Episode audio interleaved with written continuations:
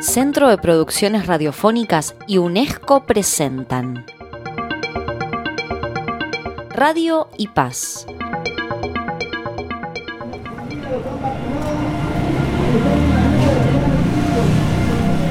...28 de enero del 2023... ...marchas en el, centro de Lima... ...exigiendo la renuncia del presidente Dina Boluarte... ...y también el cambio de la mesa directiva del Congreso día 24 del reinicio de las protestas. Varias delegaciones del Perú han llegado a la capital para hacer escuchar su voz. Y es el día número 10 de la marcha denominada Los Cuatro Suyos o también conocida como la Toma de Lima.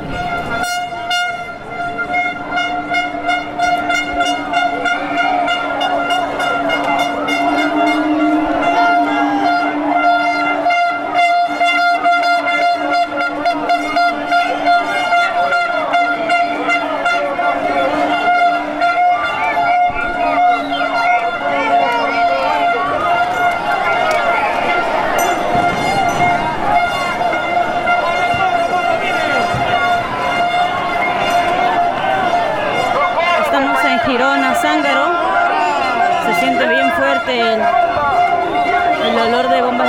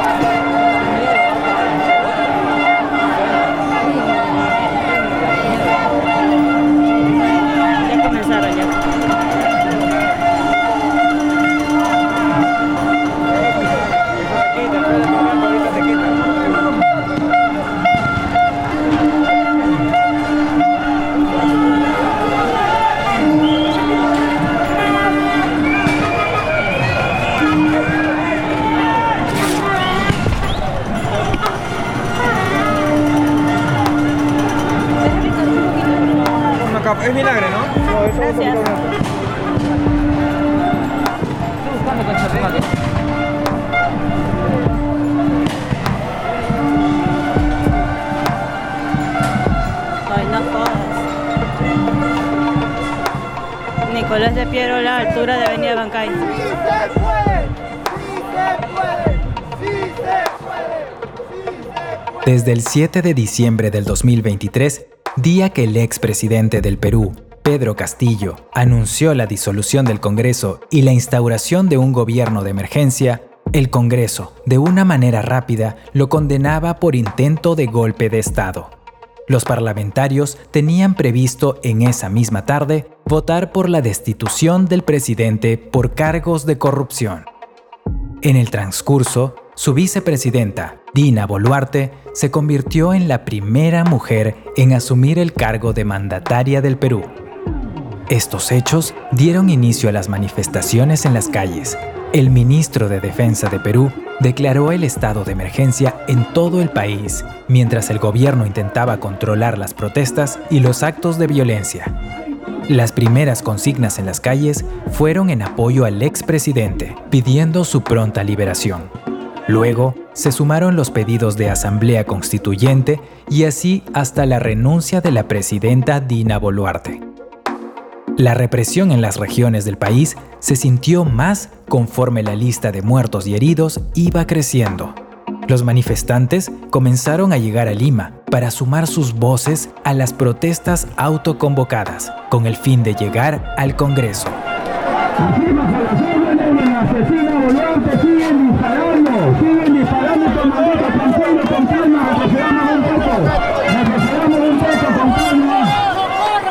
Entre arengas y cantos exigían la dimisión de la mandataria del Perú. Ante esto, la policía los reprimía con el uso excesivo y abusivo de bombas lacrimógenas. Hasta ahora, los casos de heridos son por el impacto de perdigones, bombas lacrimógenas y PAF, conocido como proyectil de arma de fuego. Las detenciones comenzaron a ser arbitrarias. El último caso de hace unos días fue cuando a una mujer la detuvieron solo por el hecho de ondear la bandera del Perú. Luego fue liberada por no encontrarle nada en su haber.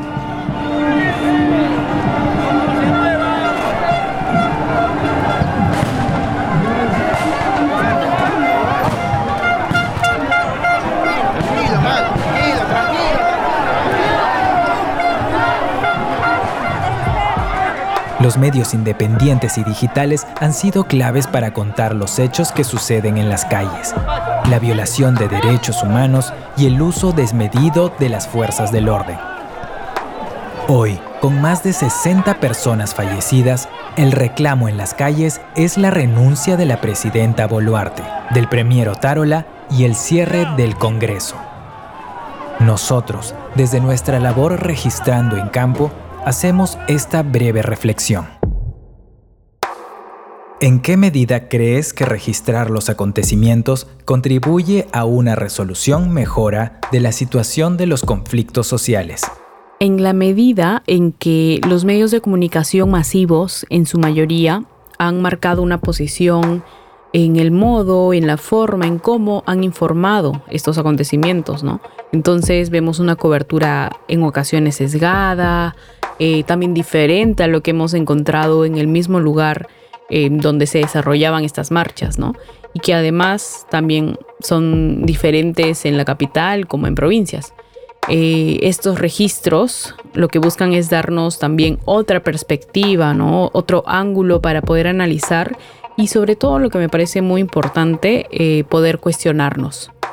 ¿Cómo se mejora esa situación? Mostrando esos puntos de vista, ¿no? mostrando esas narrativas, contando lo que está sucediendo, haciendo contrainformación. ¿no? Creo que es importante eh, mostrar o ver todo lo que hay dentro del panorama para poder sacar una conclusión, tener un criterio en base a todo lo que está sucediendo, ¿no?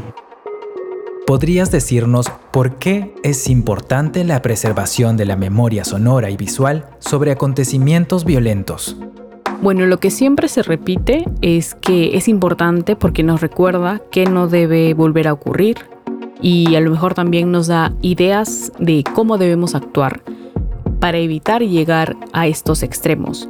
Em, la memoria puede ser selectiva y un acontecimiento tras otro pues hace que nos olvidemos y lo que es peor también que normalicemos estos hechos de violencia, ¿no? Como los que han ocurrido se preserva por su valor histórico para el país y para que las siguientes generaciones tengan conciencia de lo que pasó. Son sumamente importantes porque reflejan que no se cumplen protocolos, reflejan que, que hay evidencia de lo que las personas denuncian, existe y está ahí en la calle, ¿no? Entonces es muy importante registrar, ¿no? Si tienen la oportunidad de hacerlo, háganlo. Es importante registrar violencia de derechos humanos. ¿no? ¿Cuál es el sonido característico de los hechos que está cubriendo actualmente? Pues me es difícil escogerlo. Lamentablemente iría entre las bombas lacrimógenas y las arengas de los manifestantes según los momentos en los que he estado presente para estos registros. Hubo un día eh, muy particular en Girón Lampa, eh, que fue el día que me cayó una piedra en el pie donde la represión fue muy violenta. Si no me equivoco, fue el 27 de enero.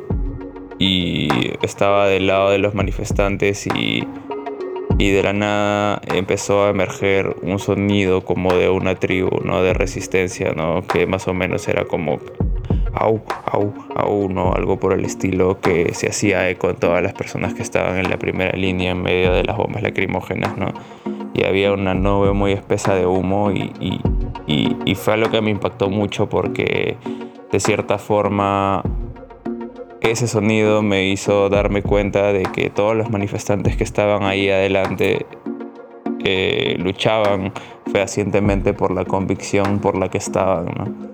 Y, y, era como entre líneas lo que decía era como estamos aquí para morir o no pasaba nada, ¿no?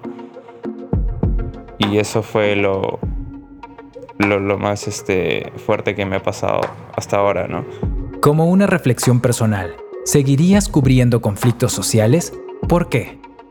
Sí, y lo he pensado bastante por todo lo que implica, porque también es un riesgo. O sea, hay varias personas que han salido a registrar, a reporteros, periodistas que han sufrido algún tipo de agresión, pero eh, ser testigos del atropello, el abuso de poder, la injusticia personalmente me hace pensar en la necesidad que hay de dejar constancia ¿no? de todo esto. Y no necesariamente por tener una ideología política fin, sino porque creo firmemente en el respeto que todos merecemos por igual. Es importante evidenciar la historia que no se muestra en los medios hegemónicos, ¿no?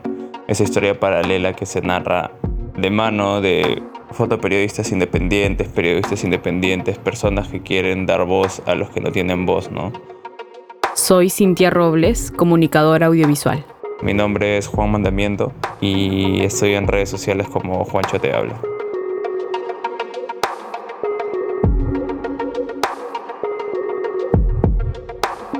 El 13 de febrero, en el mundo, se celebra el Día Mundial de la Radio. A nosotros también nos gustaría conmemorarlo de una manera diferente. Sin embargo, en Perú, el 13 de febrero es el día 65 de movilizaciones desde que Dina Boluarte se convirtió en la primera mujer en dirigir al Perú. Un gobierno que aún no escucha a su pueblo, personas que no volverán a su casa, violación de derechos humanos, heridas reabiertas una supuesta democracia que tiñe sus días de gobierno con un muerto por día.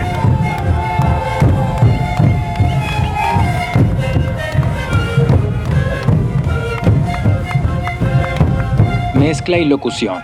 Alfredo García. Registro sonoro de protestas. Vanessa Valencia. Testimonios. Cintia Robles. Juan Mandamiento. Gris Perú. Grupo de Investigación Sonora del Perú.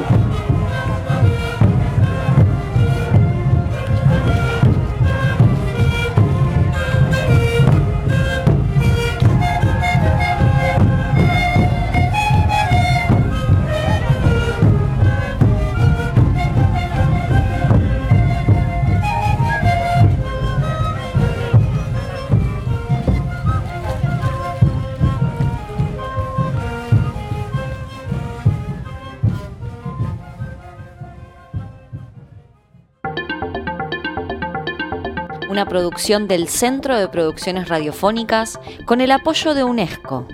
Encontrarnos en cpr.lat y en las plataformas de podcast.